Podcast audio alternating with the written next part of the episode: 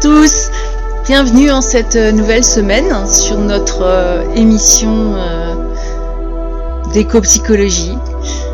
C'est vrai que ça fait quelques semaines qu'on parle des, principales causes de, notre échappatoire à la souffrance qu'on appelle l'inertie de l'esprit et du cœur. J'essaye de, ponctuer ces émissions de, disons, de beaucoup de positivité pour pas être, enfin, pour que cette émission ne devienne pas une écrasante, une écrasante révélation. Euh, la semaine dernière, j'avais j'avais terminé sur euh, sur c'est vrai les demandes de participation qui j'avais pas trouvé de quelque chose de vraiment qui soit qui soit intéressant. C'est vrai que j'essaye, enfin les réseaux, sociaux, je n'y vais pas, alors euh, c'est compliqué pour moi de, tenir un groupe ou quelque chose comme ça. Par contre, sur le, site blog, blog de, ce, podcast, vous allez pouvoir vous inscrire, vous pouvez déjà vous inscrire et participer au groupe. Il y a des groupes de discussion, il y a, il y a un forum, il y a... Euh, voilà, la possibilité de, faire partie d'un groupe. Alors il y a aussi l'institut de formation des passeurs de nature, d'être pas du tout euh, obligé de faire partie de ce groupe-là. Non, non, il y a vraiment des, des discussions qui se veulent en faveur de tout ce qu'on pourrait faire pour euh, ben, pour protéger notre habitat naturel et donc nous protéger nous-mêmes. Ça c'est pour... Euh, c'est la semaine dernière, c'est vrai que je, voulais mettre un formulaire d'inscription, puis finalement c'est pas... C'était pas... Ben, pour moi c'est... Ça, ça, convenait pas du tout à, chacun d'entre nous. Euh, cette émission, elle est euh, écoutée à travers le monde, donc à des créneaux horaires qui sont bien sûr forcément pas les mêmes pour tout le monde.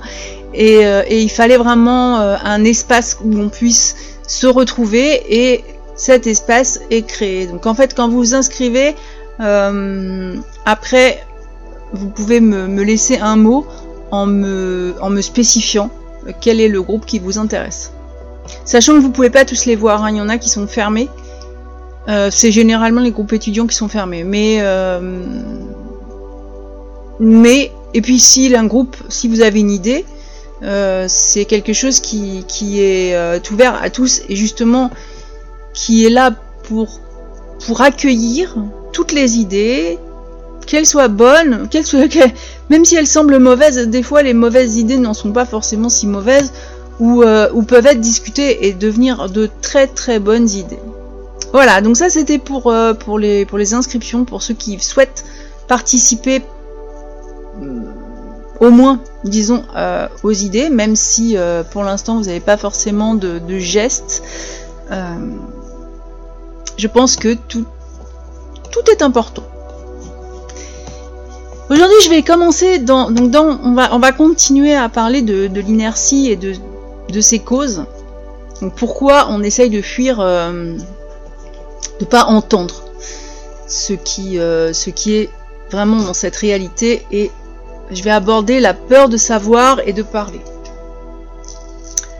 En prenant un, exemple qui va vous parler à tous, c'est vrai que si on prend le sort d'un enfant qui vit dans une famille alcoolique, euh,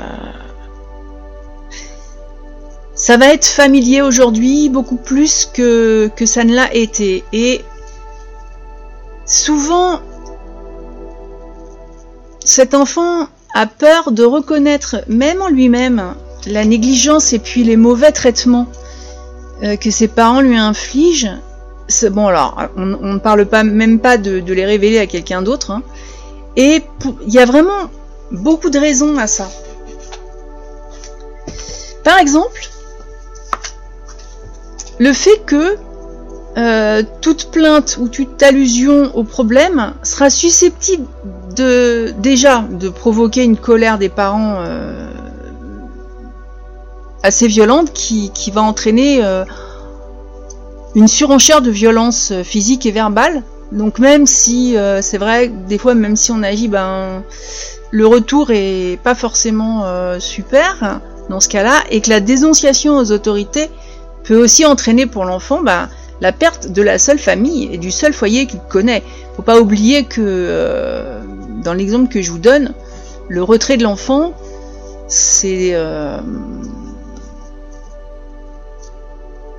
c'est un peu tout ce que tout ce que tout ce qu'on a trouvé et que c'est pas non plus toujours euh, quelque chose qui est qui sera bon pour l'enfant.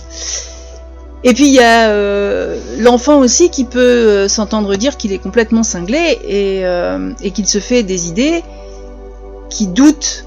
Enfin, il va. Enfin, c'est vrai que la parole n'est pas forcément reçue comme quelque chose de, réel et donc, euh, ce pauvre gamin euh, va commencer à douter de ses propres perceptions et, euh, donc à les taire.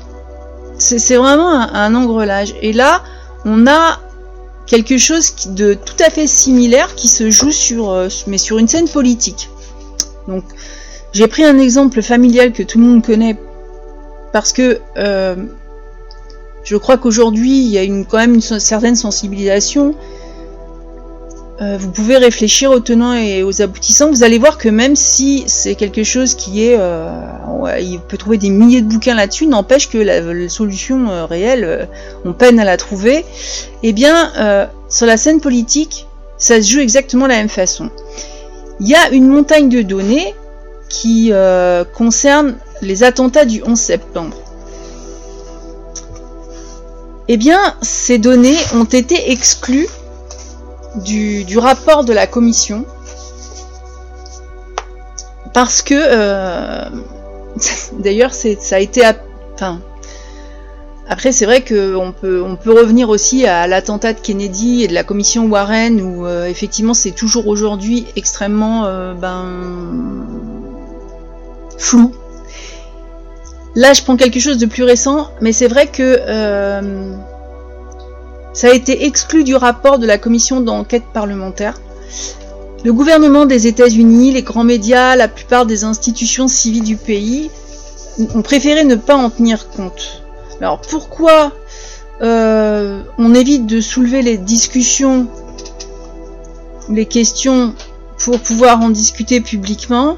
Euh, D'ailleurs même souvent euh, dans la famille, dans les amis. Eh ben, euh, probablement parce que on subit nous-mêmes les pressions de cet enfant que j'ai pris en exemple juste avant. Oui, la politique exerce une pression sur le, citoyen lambda, qu'on la perçoive ou qu'on la perçoive pas, mais en tout cas, ça, ça va provoquer, mais je, vous allez voir dans mon développement où je vais en venir. C'est vrai que on peut craindre des représailles. Euh, souvent, c'est marrant parce que c'est une discussion que j'ai eue ce matin, euh, mais euh, les pouvoirs en place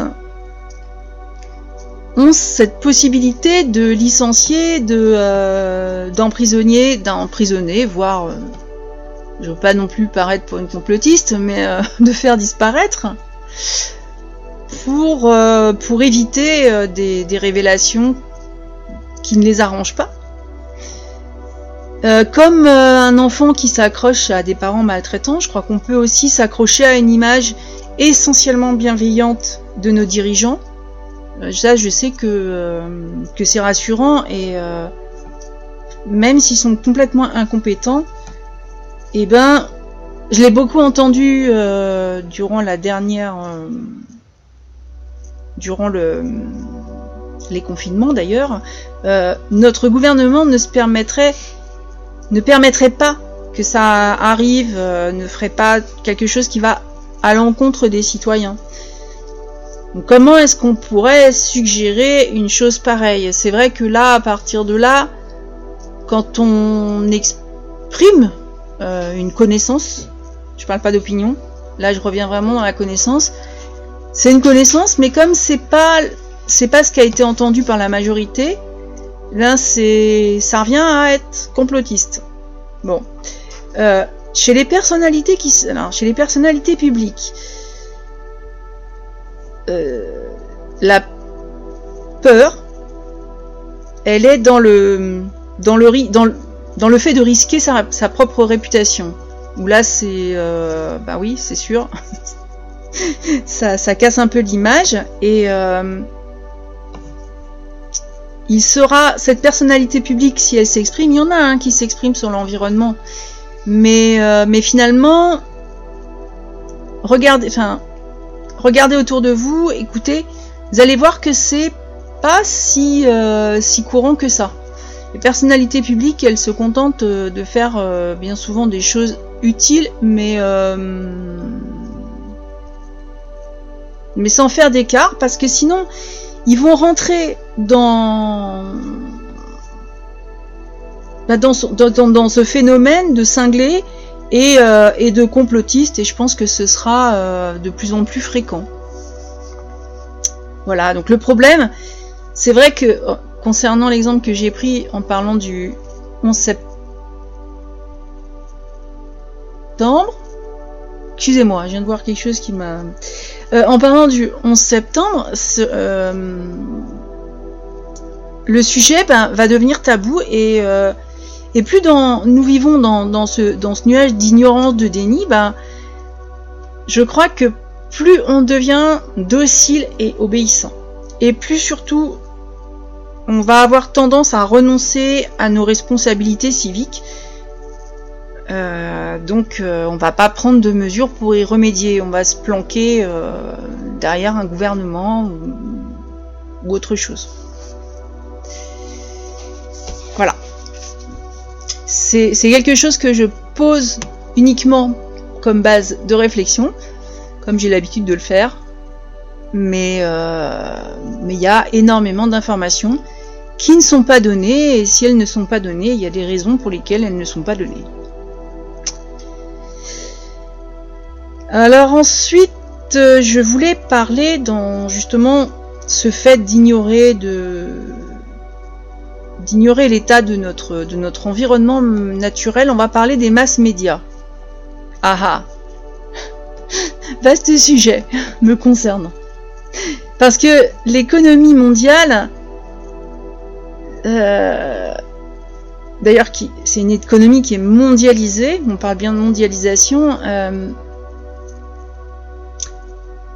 c'est, ce sont des pressions qui sont croissantes euh, et, et cette, fameuse économie fait vraiment peser sur les individus, les familles, les communautés et il y a un contrôle qui est de, plus en plus étendu et que cette économie exerce sur les canaux d'information. Je crois que le journalisme d'investigation n'existe plus aujourd'hui. Euh, ben les médias, euh, d'ailleurs, ils racontent bizarrement tous la même chose. Euh, ils vont pas nous faire entendre les cris de détresse de la planète. C'est pas forcément le sujet du moment. Et ça irait à l'encontre, à mon avis, justement de cette, euh, de cette économie mondialiste qui peut financièrement peser euh, sur, euh, sur les masses médias et oui, bah, qui s'en prive pas. Je crois que la plupart des, des, des citoyens sont, sont, informés, enfin informés par les médias et les médias sont contrôlés par les, multinationales. Et du coup, euh, les groupes d'intérêt,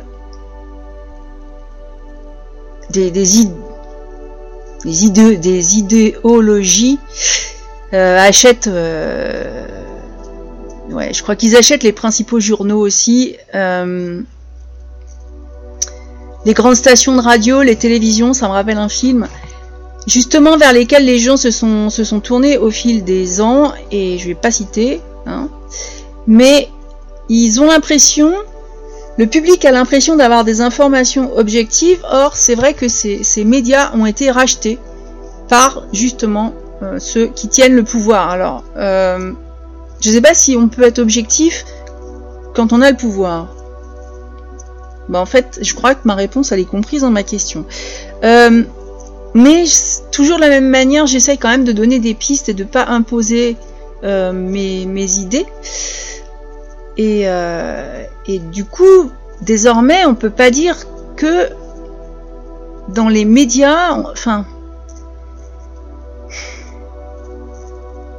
je crois que dans les, dans les médias auxquels on faisait confiance, enfin dans les médias dans lesquels on avait confiance, c'est pas très français ce que je viens de dire, euh, la désinformation pure et simple est, bien présente et qui a euh, vraiment tromperie, vraiment propagation de fausses craintes. Ça c'est pour moi une évidence. Alors, je vais peut-être développer, mais il y a une manipulation des informations maintenant qui maintient les gens dans l'ignorance et dans la confusion sur ce qui se passe réellement. Et euh, je me permets d'avancer ce genre d'argument parce que n'ayant pas euh, chez moi en continuel de médias, en général, puisque euh, je n'ai pas de télévision, pas de, enfin, je sais pas, peut-être, peut-être par internet, on a, on a aussi des, on peut aussi avoir la télé, la radio, mais je n'ai pas, ça m'intéresse pas du tout. Et euh, je m'intéresse plus à déjà ce que je peux observer, à ce que d'autres observent. Donc ça, va être plutôt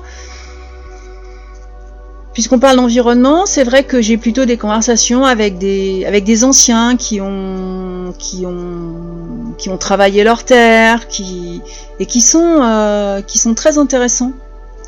Ils ont, une mémoire phénoménale parce qu'ils ont tendance à noter beaucoup de choses, euh, puisqu'ils n'ont pas vécu à l'ère numérique, c'est vrai qu'ils ont vécu à l'ère du, papier, du stylo, et qui, ont cette, euh, cette conscience des choses que qu'on perd. Et quand il m'arrive d'aller dans un lieu où il y a des chaînes d'informations que je mets bien entre guillemets qui diffusent en continu, c'est pas du tout si, euh, se trouve que si cette chaîne parle de ce qu'il y a dans l'environnement dans lequel je vis, euh, je ne peux que vous dire que ben pas du tout, ou alors ils sont pas venus voir. Enfin, moi ça, ça me fait toujours euh, bizarre parce que j'ai l'impression que je vis pas là quoi. Et c'est là que c'est là qu'on peut vraiment réaliser le, fossé qui existe entre euh, cette euh, diffusion, voilà, parce que l'information ça me dérange. Donc cette diffusion médiatique et ce qui se passe réellement. Et c'est vrai que le fait, et ça j'en parlais la semaine dernière, le fait de m'intéresser exclusivement ou principalement de ce sur quoi je peux agir autour de moi me permet aussi de pouvoir me rendre compte que euh, la diffusion n'a rien à voir avec la réalité. Et ça, c'est. C'est même inquiétant, parce que ça s'est déjà produit dans l'histoire. Ces masses médias ont tendance aussi à faire beaucoup oublier les choses, à utiliser aujourd'hui euh, de nombreux outils numériques qui ont fait notamment baisser énormément la capacité de concentration. Et euh, ben, comment, euh, si on n'est pas sur place, comment faire la part des choses? C'est vrai que c'est... Ça, ça, en devient presque... Enfin, je peux comprendre, hein. ça, ça en devient presque compliqué. Donc en fait, euh, il y a aussi... Oui, c'est vrai qu'il y a aussi des médias qui sont contrôlés par les entreprises et qui font quand même euh, largement office de distraction, hein, de, de soporifique, d'incitation à consommer. Ça, c'est aussi euh, parce que regardez, avant, ouais, je sais plus euh, quel terme a été utilisé. donc je vais demander puisque aujourd'hui je ne suis pas toute seule. Quel est le terme qui a été utilisé pour nous demander si on, apprenait à coudre et à tout ça à l'école? Dans le temps. Dans le temps. Merci. Alors dans le temps, alors dans le temps, euh, il paraît. Alors oui, il y ça là. Il paraît dans le temps. Donc c'était. Alors moi, je, c'est pas moi qui l'ai entendu, euh, mais, mais de temps en temps, l'homme sort. Moi, j'ai pas entendu, c'est toi. Et c'est vrai que quand il m'a raconté ça, bon, ça m'a fait vraiment rire. Alors oui, je vais avoir 55 ans et quand j'étais au collège, il y avait une matière qui s'appelait EMT, où on apprenait des tas de choses très intéressantes. La cuisine, la couture, euh, le cartonnage, euh, enfin des tas de choses qui nous faisaient travailler avec nos mains. Et pendant qu'on travaille avec nos mains, on développe notre intelligence beaucoup plus que quand on bricole avec un clavier. Et du coup, c'est vrai que les cours d'après, on était pleinement, euh, pleinement ouvert à ce qu'on apprenait. Et puis en plus, euh, bon, c'est toujours intéressant de savoir euh, repriser des choses, euh, recoudre. enfin voilà. Apparemment, ça ne se fait plus. Mais n'empêche que c'est, on est plus dans l'incitation à la consommation. Alors évidemment, on va pas vous apprendre à raccommoder vos affaires. Non, on va vous, on va vous engager à en acheter d'autres. Et dans cette économie mondialisée, où les grandes entreprises ont vraiment planté leur croc dans toutes les sociétés qu'elles pouvaient, euh, enfin, en tout cas, toutes celles qu'elles ont approchées, parce qu'il y en a qu'elles sont encore. Euh, dans ce cas-là, on les appelle sous-développées d'ailleurs. Mais euh, la monoculture qu'elle qu'elle véhicule et, et incite à rêver d'un mode de vie inaccessible et totalement irresponsable. Enfin, là, j'engage quand même mon opinion personnelle. Il y a un militant australien qui met en scène le, message dominant justement de cette monoculture dans, de nombreuses manifestations contre les coupables blancs. Vous savez Et euh, donc l'extraction d'uranium et autres euh, ben, déprédations orchestrées par l'industrie. Il se tient immobile, un squelette déguisé sur sa combinaison noire, souvent juché au sommet d'une pile de containers marqués radioactif avec un message qui est euh, on ne peut plus, enfin, moi je trouve que c'est on ne peut plus vrai. Consommez, obéissez, taisez-vous et mourrez. Je, je, bon, je, c'est parce que je l'ai lu que, euh, que je suis allée voir, mais c'est vrai que c'est exactement ça. Voilà. Alors je ne sais pas s'il a vraiment du poids ou quoi, mais enfin il, il, fait au moins quelque chose et on ne peut pas lui retirer ça. Et les... Je sais très bien que que j'ai cette réputation euh, de de prévention face à la masse média et que je, préfère que chacun puisse se faire son propre euh, avis. Mais c'est vrai que pour pouvoir se faire une opinion, il faut regarder au-delà des choses. Donc c'est vrai que si on se nourrit toujours de la même chose, il est évident que c'est pas possible de voir quelque chose d'autre. On va arrêter avec les masses médias parce que je crois que je pourrais tenir euh, une émission de plusieurs heures. Alors dans, tout ce qui... Euh, qu'est-ce qui nous... Qu'est-ce qui nous pousse à nous voiler la face sur ce qui se passe aujourd'hui euh, sur notre habitat naturel Et eh bien aussi, il y a aussi la pression du temps et du travail. Parce qu'il y a une crise financière mondiale qui oblige beaucoup de foyers à se battre pour obtenir du travail, euh, ou à se sentir complètement insécurisés quand, euh, quand ils en ont encore un. Euh, il y en a qui travaillent au noir et qui passent d'un emploi à un autre pour se constituer un salaire décent parce que ben on peut plus faire autrement. en Amérique du Nord, les jeunes parents sont souvent obligés de travailler tous les deux pour pouvoir payer les factures. Mais c'est pas qu'en Amérique du Nord ça devient ça devient assez général. Donc, ben, qui s'occupe des enfants, c'est vrai que. Et, et le rythme s'accélère énormément. ça empiète sur, sur tous les moments de, loisirs, sur les relations humaines. Et euh, là maintenant, où on commence à parler de, la suppression des allocations chômage, euh, où on détruit euh, les syndicats, où les programmes de, santé, de protection sociale sont quand même, on va le dire, plus que réduits. La vie va se, résumer à assurer une, survie, la sienne, la vôtre, en priorité, celle de votre, vos, proches et famille éventuellement élargie. Après, ben, il vous reste pas grand chose et pas, beaucoup d'énergie pour vous informer sur le sort de la planète, à mon avis. Et euh, s'il reste une heure de libre en fin de journée, vous faites quoi? Bah, vous allumez la télévision. J'attends tous ceux qui ne font pas qui, n'ont pas ce geste. Il n'y a pas de souci, vous pouvez me contacter comme d'habitude. Donc effectivement, euh, il y a ce besoin qui a été créé de biens matériels qui provoque euh, un soulagement bien éphémère. C'est fait pour être éphémère d'ailleurs. Et, euh, qui, oui, les entreprises utilisent les médias pour, pousser à la consommation.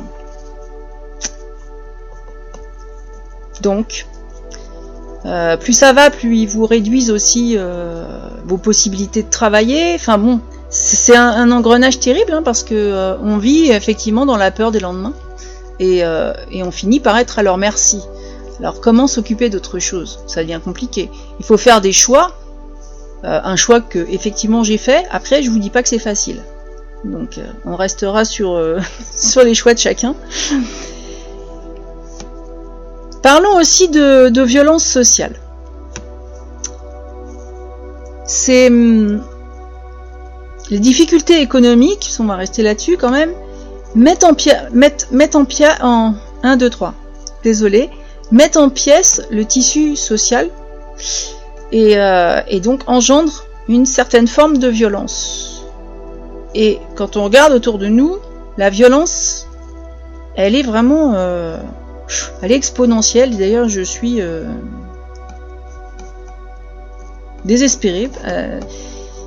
Il y a des jeunes qui sont sans emploi, qui sont euh, enflammés par une sorte de brutalité, toujours dépeinte par les médias, parce qu'en fait c'est une expression de désespoir, euh, une impression d'avoir été trahi, parce que ben on promet euh, des études, des écoles, un peu tout et n'importe quoi, pour à la fin avoir rien du tout.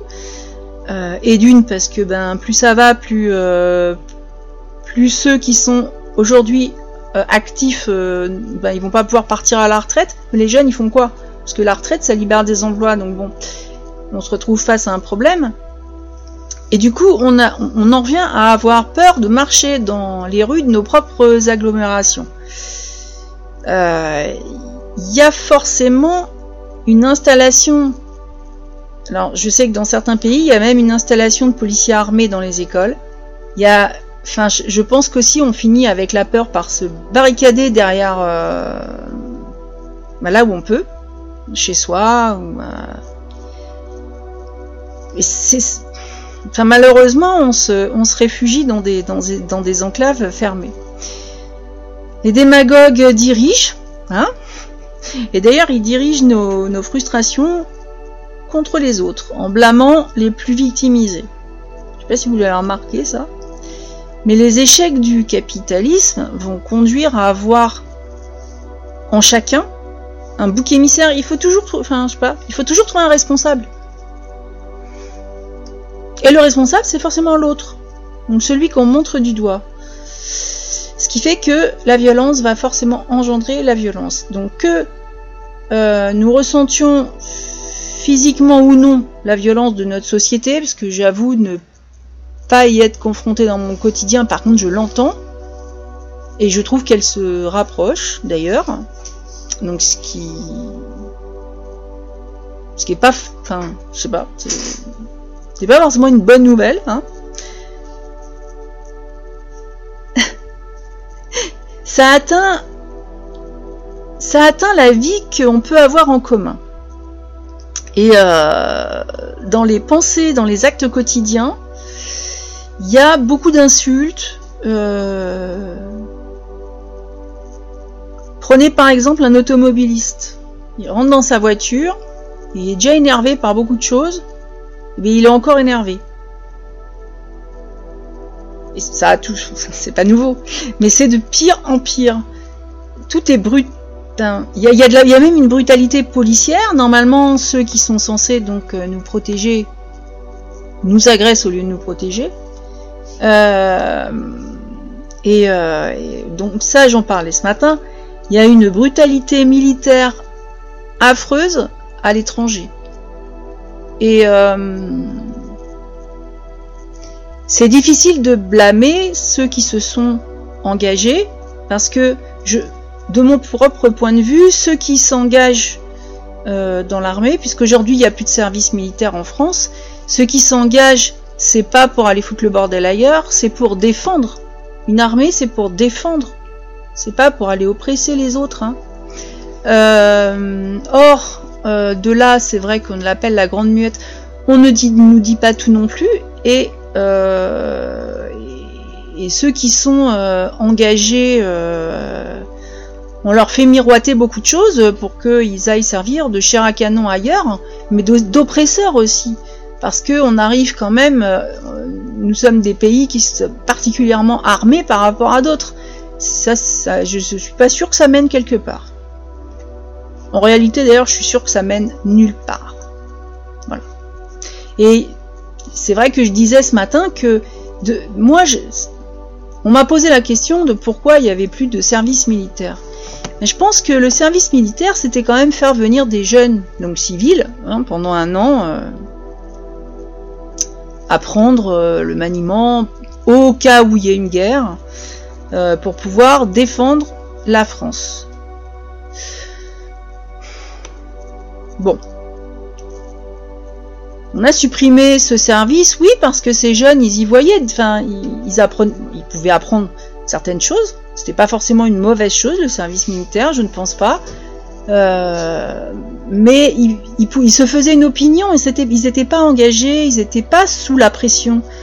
Euh, ils savaient très bien qu'une fois que leur année est faite, ils allaient s'en aller. Et ça faisait une opinion euh, ou des choses qu'ils avaient vues, donc même des connaissances, avec après derrière une réflexion avec, avec l'âge et les études qui s'en suivaient, ou qui, à, mon avis, aujourd'hui, n'arrange pas vraiment les gouvernements. Parce que normalement, bah, il y a un truc qui va pas de toute façon. Voilà. Euh, du coup, c'est vrai que donc je parlais de, la brutalité militaire à l'étranger, et euh, ben, je vais prendre l'Ukraine en exemple, mais euh, on essaye de protéger notre cœur derrière une espèce d'armure défensive, et mais par contre, on se ferme à la douleur du monde. Pourquoi? Et qu'est-ce que ça va nous apporter? C'est euh, la question du jour. Celle à laquelle je n'ai pas encore euh, répondu euh, ce matin. Et, je vais m'arrêter là parce que je regarde le, compteur. La, semaine la, semaine prochaine, je commencerai à vous parler justement de ce que coûte ce, refoulement. parce qu'on parle toujours de douleur. Je vous rappelle que donc on parle de la douleur, de la souffrance de la planète, donc qui est forcément la nôtre. Et, euh, que le fait de se voiler la face, vous allez voir, ça... Alors déjà, ça, demande des efforts, mais en plus, a un coût très élevé. Euh, parce que en termes de conscience, de compréhension et d'authenticité, euh, on se met nous-mêmes pardonnez-moi l'expression, mais dans la merde. Voilà, et c'est vrai qu'aujourd'hui, ben, j'avais réservé euh, cet espace de discussion pour parler des fameuses institutions, donc politiques, euh, politiques, entreprises qui ont un gros poids, qui sont malheureusement, qui deviennent malheureusement euh, extrêmement majoritaires, parce que c'est difficile maintenant de, de, survivre si on est un petit, un petit paysan qui fait un truc proprement, ben ouais, ça devient compliqué parce que c'est pas, c'est pas ce qui est voulu par, euh, par, la, par la mondialisation, non. Euh, c'est difficile aussi pour un petit commerçant, parce qu'évidemment, euh, n'ayant pas de centrale d'achat, il va certainement vous faire une meilleure qualité, mais il va être plus cher. Dans cet, esprit enfin dans, ce contexte de crise économique, ben c'est vrai que souvent quand j'en parle autour de moi, euh, je, vois hein, des personnes euh, éplucher euh, tout ce qui peut être dit en promotion. J'ai du mal à y croire, mais voilà, qui vont courir les promotions tellement, tellement les fins de mois sont, sont compliquées et que toutes les, enfin, ils essayent de trouver une solution pour pour s'en sortir comme on peut. Et, et voilà, et c'est pas la solution. Du tout.